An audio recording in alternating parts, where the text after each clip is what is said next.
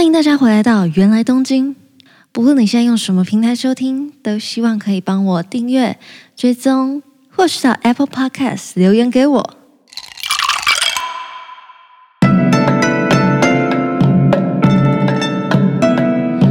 かえりなさいませ。不知道大家都是什么契机点听到芫来东京，但我相信有一部分人，你一定是对日本的种种有兴趣。 或者一些你可能是日本旅游狂人，又或是你可能现在就是在日本留学，在日本工作。不管怎样，只要你原本就很关注日文啊、日本啊等等的话，那今天的来宾你一定不陌生。今天就是讲日文台湾女生 Tiffany，耶！Yeah, 很高兴来到原来东京来打扰大家。我是 Tiffany，讲日文的台湾女生。我觉得你一冒出来，大家就觉得这个声音。好好听，很多人说过你声音好听吗？因为没有啊，哎、我是著名的声音很难听呢。哪有？哦，我现在你知道，我其实有一个秘密啊，在这边直接跟大家公开，就是我的 YouTube 有锁声音这两个字，嗯、就是禁止大家对我的声音做任何的批评。哦，真的假的？对，因为有太多人说声音很做作啊，很假白啊什么的。哇，好，帮你澄清，就是 我认识你的时候，你就是这个样子。对，哎、欸，我私下就是这么的做作，你私下讲话就是这样，他是私下没在客气的哦。对啊，我就是最真实的样子就已经这样子了，不要再逼我。我跟你讲，因为我觉得可能是同温层的关系，所以我身边的一些同学啊，还蛮多是要不就是去日本交换过，要不就是嗯很喜欢去日本玩。所以最近大家发现，哎，我好像认识 Tiffany 的时候，大家都是说你怎么会认识他啊？嗯。就想说，今天来跟大家介绍一下，我们其实是朋友。好嘞，我们的认识契机点就是当我们都还是学生的时候，嗯，我们一起去了法政大学交换。法政，没错。我一直跟大家提了法政大学，那时候我是还在念师大大三的时候。嗯，我那时候是政大的大五，我是延毕去的。嗯，然后我们当时是一起住在平井的宿舍。对，所以，我们其实是关系匪浅的那种关系，住在一起，一起吃饭，没错，就洗澡还有可能会遇到的那种状态。对，还要一起穿着睡衣，然后戴着眼镜吃早餐，对，最狼狈的那种。在进到今天的主题之前，我想要先跟你说，就是我当时对你的第一印象，真假的？好，哎，你有印象我们是哪时候第一次见面吗？第一次吗？嗯，你说就是。不是交换生派对吗？嗯，不是哦，不是吗？Amazing，不是，真的假的？我不记得了。好，我跟你说，因为我就是很经常的会在比如说不认识的情况下偷听别人讲话，然后偷听别人讲话的时候，我就会猜说，哎，这个人是谁？他会不会有可能是呃谁谁谁？当时好像是发生在我们的宿舍食堂，嗯，开学前我记得，嗯。总之那时候你好像是在跟我不知道是在跟外籍生还是跟另一个正大的 Sunny 姐姐讲话。嗯，总之我那时候就在你对面吃的饭，然后我就想说，我那时候不知道你是谁，我就想说对面这女生，显然的跟她旁边人应该也是见面不久，就是感觉没有很熟，但她为什么这么讲话不会尴尬？因为我是那种跟别人刚见面就会很尬聊那种，就是讲话很尴尬。然后我想说，哇，这个人这是不是有点太外向？就是很稳的坐在那边，然后跟大家聊天。我刚开始真的是这样，我那时候就猜说，嗯，他听起来，他讲英文的时候，听起来这大概是一个台湾人。但我就猜说，嗯，是哪个大学来的呢？然后听你们讲话的内容，后来就发现，哦，你就是 Tiffany 哎。什么叫做就是？你知道为什么我知道你就是 Tiffany 吗？因为那时候哦哦，所以有有有有你有跟 Sunny 在聊天的样子，就是其中一个人应该是 Sunny，好像是你跟他说有一个人传讯息给你，问说什么第一天要怎么去学校，然后你们会在哪里集合？对，那个人就是我，因为我当时就觉得孤立无援，跟我一起去的师大姐姐不住宿舍，我想说第一天要怎么去学校啊？我们要怎么去学校？我就不会呢，就是日本的一切我都超陌生，我又听不懂日文，我那时候就很紧张。然后我就想说，哎，他在讲我，哎，传讯息给他的人不就是我吗？你那人不举手承认？我就默默在你对面吃吃晚餐，然后假装一切听不懂，就觉得很尴尬。他们在讲我，真的假的？所以。对你，所以这是一个单方面的第一次见面吧？就是我对我来说并没有见到，你就感觉看到茫茫的一片，大家都在吃饭。哦，对，对，这是我的角度看来的第一次见面。哦，可是我刚开始的时候，我是那种第一次刚开始认识的时候，会想要就是让大家都感觉很友好的那种，所以我会就是假装在掌握这个大局。嗯但是熟了之后，我就开始就是随便大家。有，我有感受你当时的个性，但我其实后来也有感觉，就就算是这就要牵扯到那个我写的下一个没给出的明信片。哎，这我其实什么意思？就是呢，就是因为我透过呃，我们最多相处，其实在吃饭的时候，就有时候会遇到嘛。对，我们就是饭友，对，我们是饭朋友。所以我经常就在旁边感受，就是大家可能讲话的时候个性，或是在群体里面的个性。嗯，所以我好像就把一些我觉得你很酷的地方写在明信片里面，然后一直想要在我离开法政的时候给你。呃，我其实每个人都有写，但是为什么我有几封没有寄出呢？就是因为我那时候期末。一考完试马上奔机场，然后去京都玩，然后玩了两周回来之后忘记这一切，人去楼空，然后又有些人已经走了，所以我就忘记这一切。然后我是回到台湾翻到这些草稿的时候，我说天呐，我的明信片还没有给你很。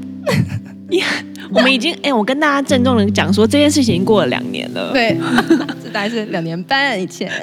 我想说，我看到那个脚本的时候，我想说，嗯，什么叫做没给出的明信片？原来有这回事。有，你想要听我那时候想要写给你什么吗？好啊，好害羞哦。嗯，我那时候的第一句话是你好可爱，好悲剧哦。哦。然后我我里面大概就是说，我觉得你给人一个很轻松的氛围。就是认识你之后呢，我一直在想，为什么要学语言这件事情。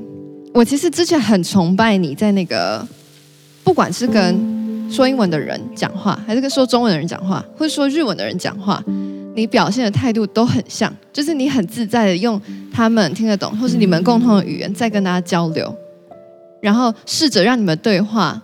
是，就是真的是走心的，就诶，那叫走心的对话吗？就是认真的是在讲一些不仅止于表面的那种青菜公公，哦、你知道那种感觉？嗯嗯，嗯对。然后我就觉得，哇，这件事情让我很佩服，因为我当时日文不太好嘛。然后，即便我是念英语系，我都会在跟可能欧美人讲话的时候，嗯，没有那么愿意慢，就是花一点力气，然后把我想的东西讲解释的更好。哦，对，或是没有愿意没有愿意花心力去去解释给他听。你刚刚想讲的是不是交心？交心，对，我想要走心。嗯、我真的是一个不太会说话的人，就我连讲中文都很难，就是在快速的时间内找到那个词汇。可是我觉得很感人呢，因为我当初学语言、学日文跟英文，真的初衷就是因为我想要，就是可以直接用最接近对方的语言跟对方交朋友、跟聊天什么的，所以这真的是有我的初衷，所以就感觉就是哎被认可了的那种感觉，好感人哦！我那半年认识你，我真的是打从心里反省了这件事情，然后真的吗？觉得你让我感受到那个学习语言的真谛。真假的？那我们要在这个段落先抱头痛哭吗？哦、我觉得很感人，好感动。这段真的是没有在假的，这是我两年半前写好的稿。对啊，如果有寄出就更好了。当时就顾着玩，然后忘记要给明信片，好好笑。好，那我们闲聊完了，大家。有发现我们今天其实是有一个主题在的吗？对啊，其实并不是在讲明信片。我们今天的主题其实是一个还蛮有，我觉得蛮有趣的。嗯，是今天想要问 Tiffany 有没有什么推荐大家一生必看的日剧？我觉得有很多诶，很多。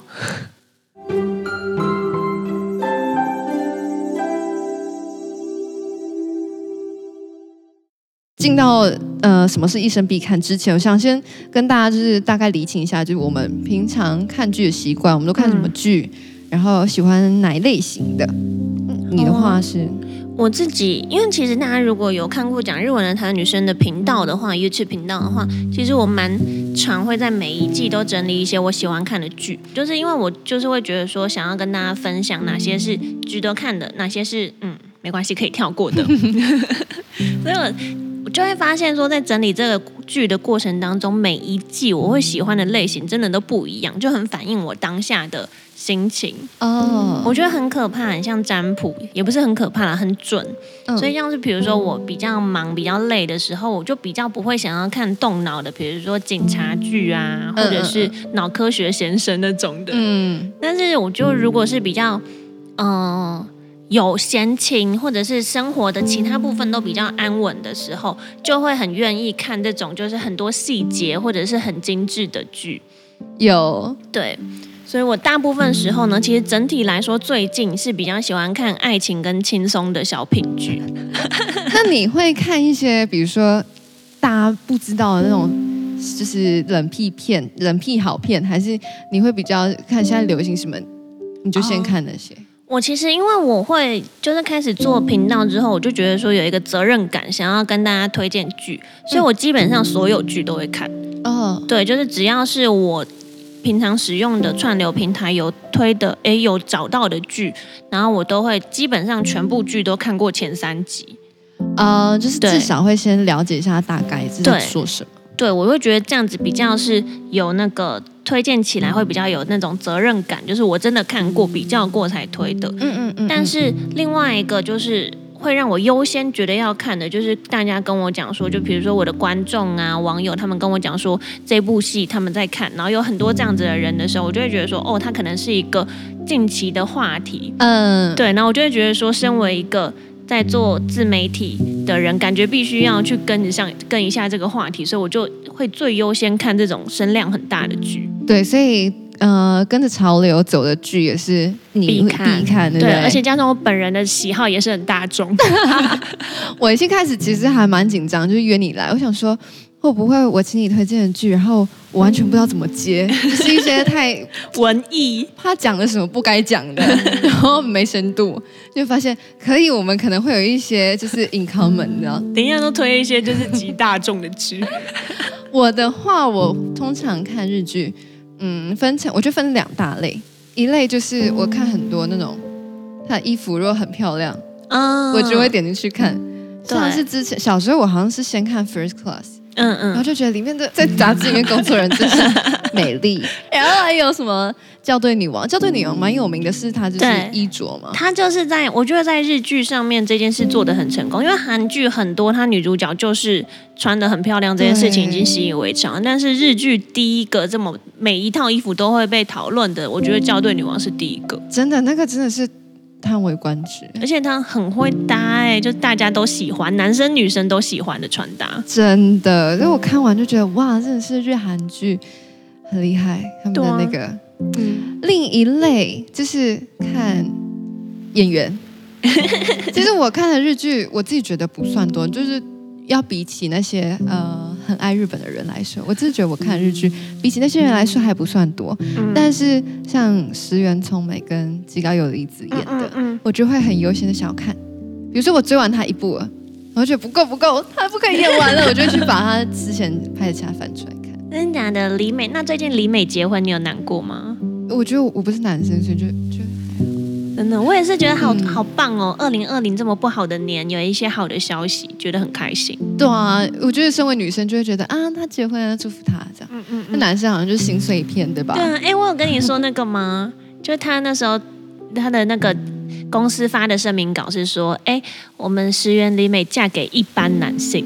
我跟你讲，我就看到有朋友发现实动态说，石原里美惠嫁就不一般啦。对，但是我也有看过另外一批人说，我也是一般男性，对，超好笑。我也是一般，大家都举手，狂举手，说这里有一般的男性哦。什么？如果你在找一般男性的话，大家不用担心，我们还有心愿结衣。哦，对对，大家都唯一的希望。嗯。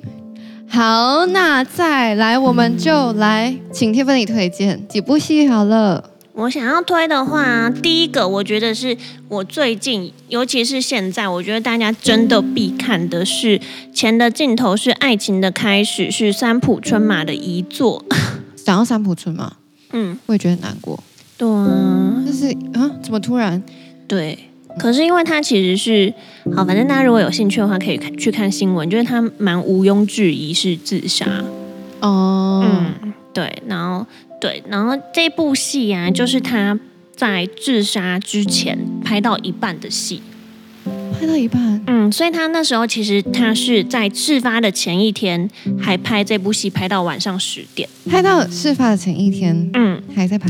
对，所以就是大家就是说他是真的在事情发生的前一刻都看还看起来是完全没有问题，所以才会这么令人意外。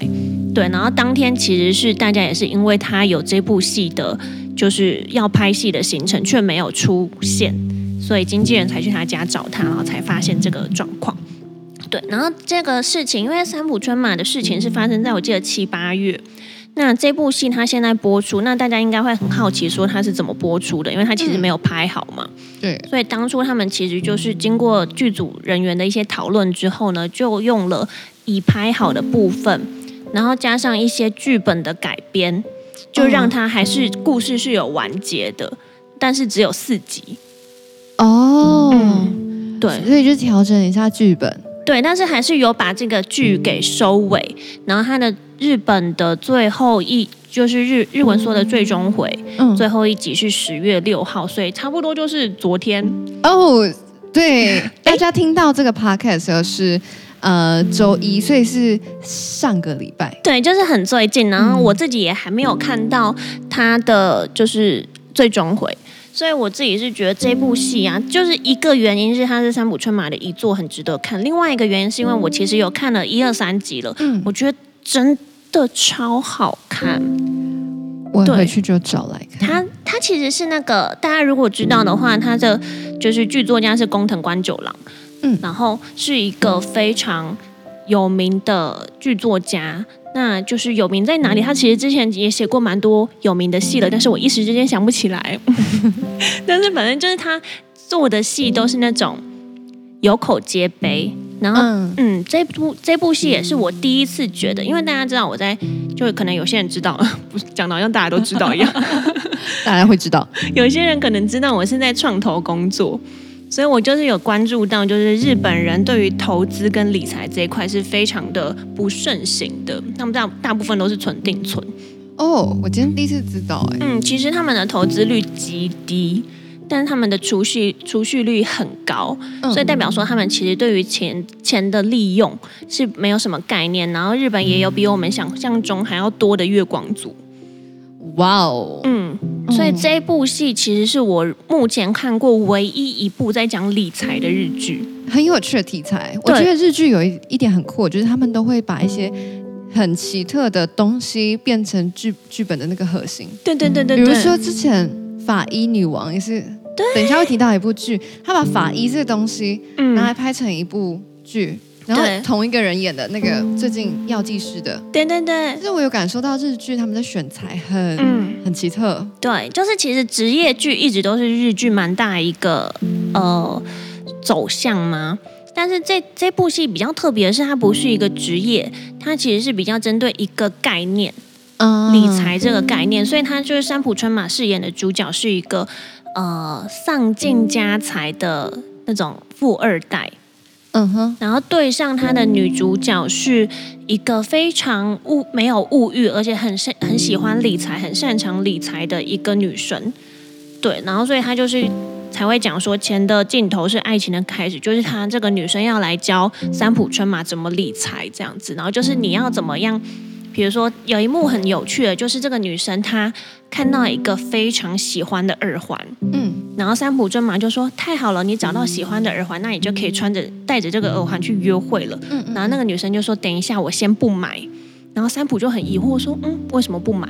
然后那个女生就说：“就是我有给自己一个规则，就是饰品只有三个，就是不要超过三个。”哦。所以，如果我要带一个新的饰品回家，我就等于说我要送走家里的一个饰品。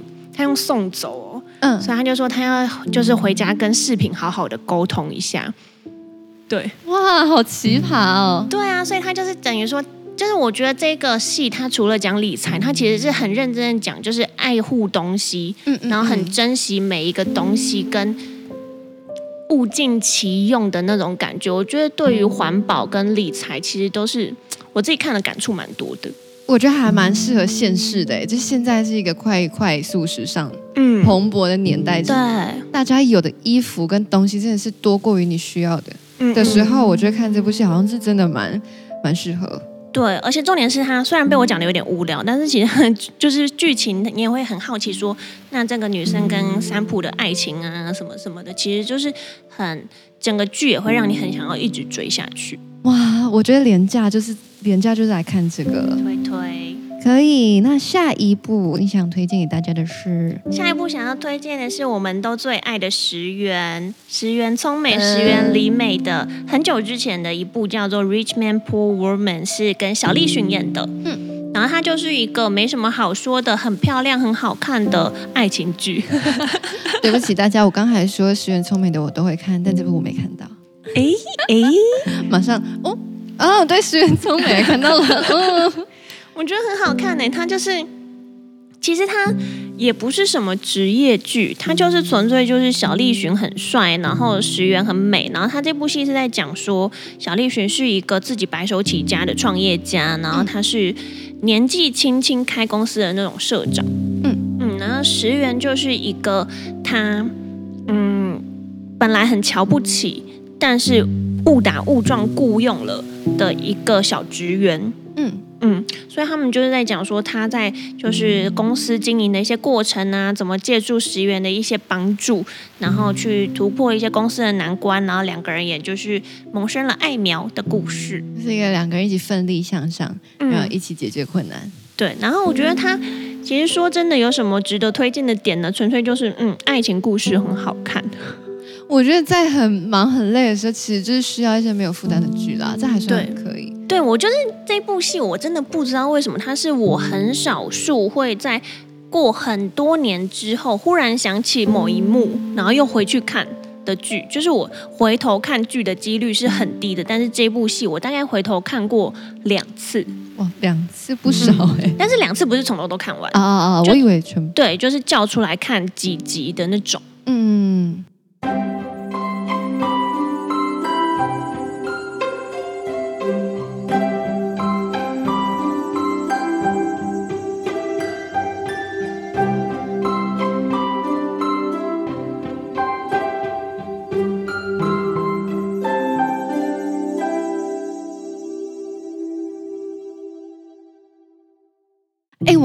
发现你下一出是我，嗯，花了一点勇气去看，然后看完蛮喜欢的一一部戏。为什么要花勇气？你知道为什么吗？因为这部有点可怕。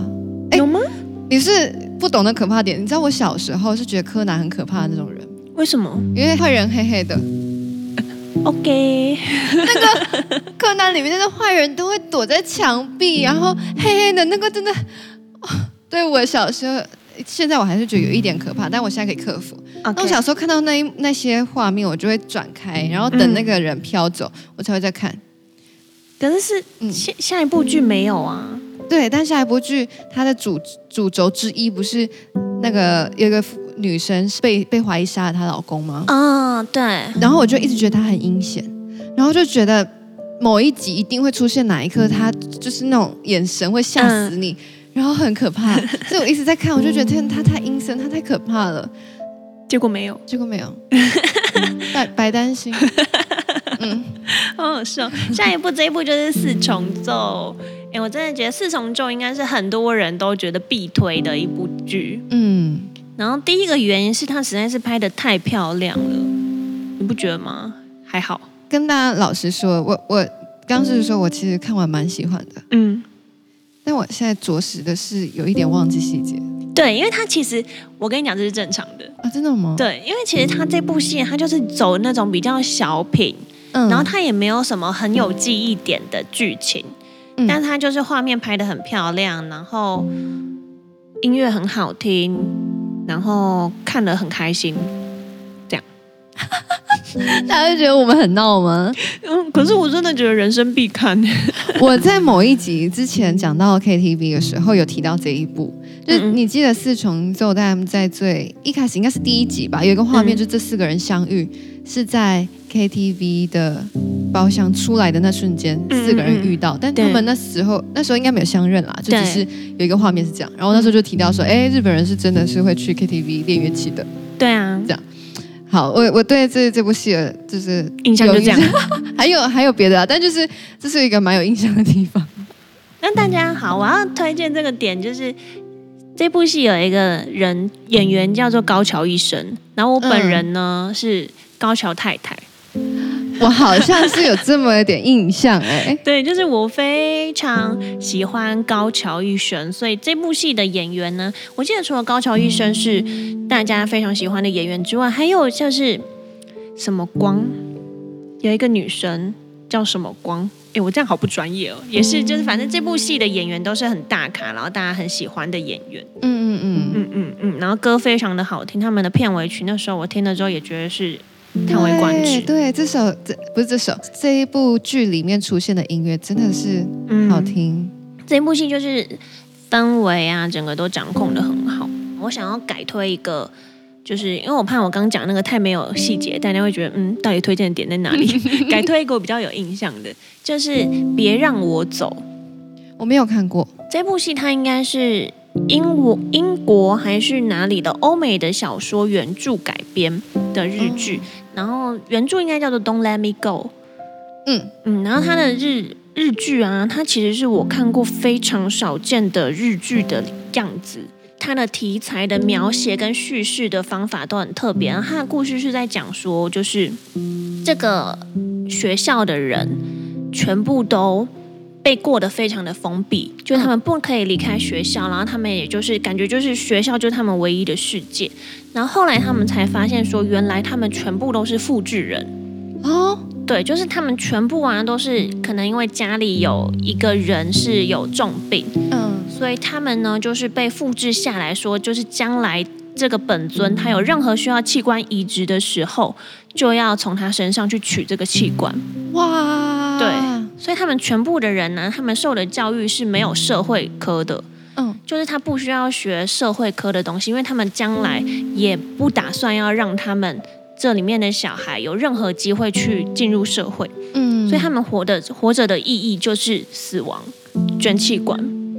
对，他们活着的意义就是，当他复制那个人生病的时候，他要为他奉献。对，所以他们其实所有的教育都是让他们是顺从的，然后从小就是觉得说这件事情是理所当然的。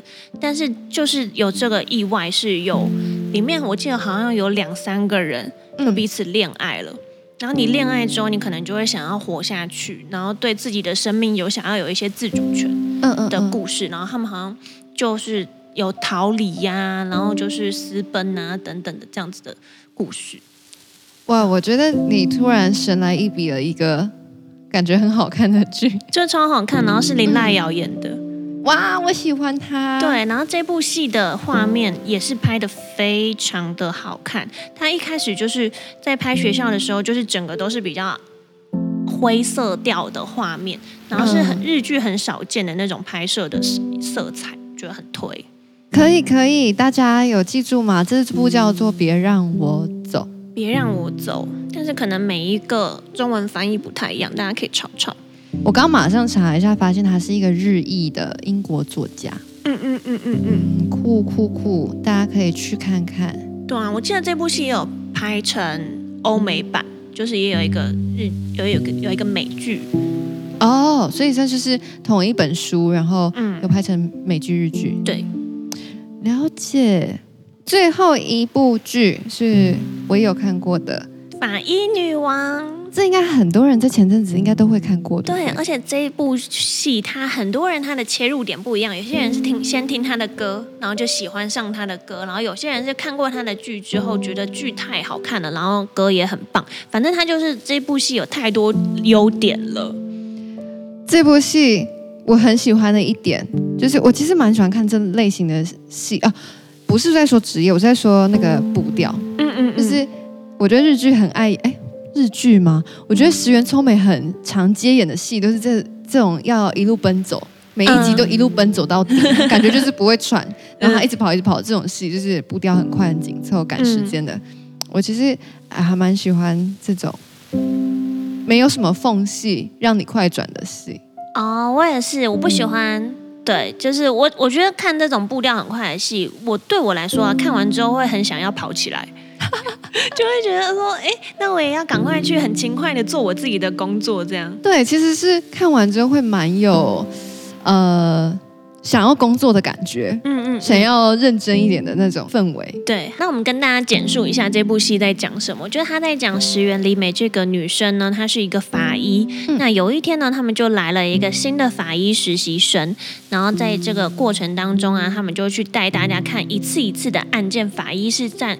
做什么样的角色？嗯，那法医啊，他们就会在比如说接到一个尸体之后，他们就会把它解剖。那解剖的目的就是要找出他的死因。对。但是听起来，其实找出死因，你可能是从一些他的生理状况啊等等去做判断。嗯。可是我们就会看到，就是法医在找死因的时候，他会有非常多的其实是类有点类似推理的过程。对。对。然后有一次，我们就看，我记得有一个我印象很深刻，就是有一个有一具尸体上面，它有一个掌。类似掌印的东西，嗯，然后那时候他们就在想说，这个东西到底为什么会出现在他的这个部位？嗯，那他是在什么状况下留下来的？那他生前这具大体，他的生前到底是遇到什么样子的情况？嗯，然后后来他们去调查了很久，然后才发现说，他其实是就是背着呃背着一位呃路人想要逃离火场。Oh. 对，然后所以他把那个尸，呃，路人绑在自己的身上，所以在自己的身上留下了这些勒痕。嗯嗯嗯，对，所以他们当初本来在不知道这件事情的时候，他们甚至有怀疑说，这个人因为他是好像是跟家里感情很不好啊，就是那种比较常被误会的那种学经历，所以就觉得说他是不是做坏，是不是他甚至可能是纵火犯。但是后来他们就是经过法医的努力，然后去解，就是剖析出这样子他生前真正的状况之后，才发现说其实他根本就是反过来，他甚至其实当时是想要帮助别人的。嗯，对，所以我就觉得这整部戏都让我觉得说，天哪，原来法医是可以这样子还原，就是因为人过世之后他就没有话语权了嘛。对对，但是他的身体其实还是有留下一些资讯，想要告诉大家说他其实当时正在经历什么样子的场景。那法医就是有这个能力跟专业去做出这些，我觉得像是代变的角色。那里面也有看到很多人，就是包含石原里美演的这个角色，还有他的同事，他们为什么要从事法医？其实他们当初都有一些自己内心没有解决的伤痛，跟自己很想要了解的事件。对对，所以我觉得在就是日剧，它就是在每一个每一集里面可能有解决一个案子，但是它贯穿主轴的在主角身上背负的这个案子，我觉得也是非常有吸引力的。真的每次看日剧，呃，也当然是有分，但是像像我每次看这种日剧，就会觉得这个剧本真的是太太会写了。对，而且我自己特别喜欢的是《法医女王》，它不是非常说教的剧。嗯，对，因为像药剂师新的这部石原里美演的药剂师，我有时候就会觉得太说教了。哦，对，而且因为就是我自己会有一点觉得，我不太喜欢。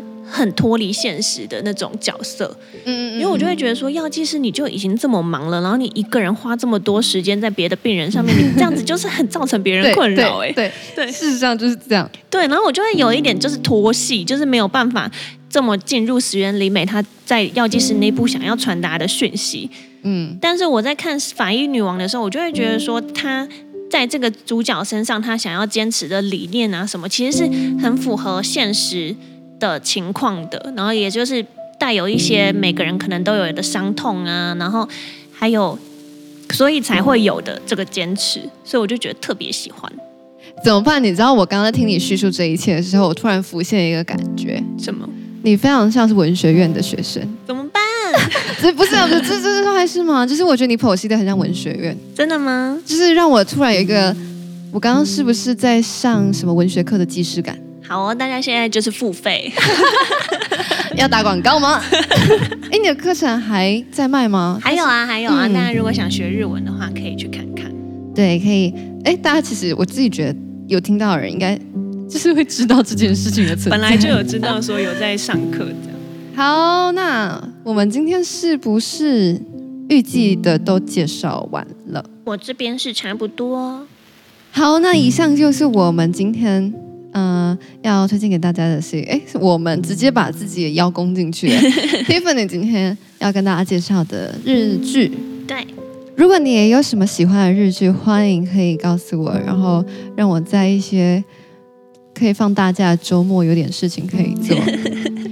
之后也希望可以 在这里直接问，希望可以再找 Tiffany 来啦。好啊，可以呀、啊。大家有想要听什么主题吗？可以留言跟我们说。对，然后之后再帮大家把 Tiffany 请来。可以，可以的。谢谢 Tiffany 今天来，谢谢大家。那 Tiffany 跟大家说拜拜，拜拜，拜拜。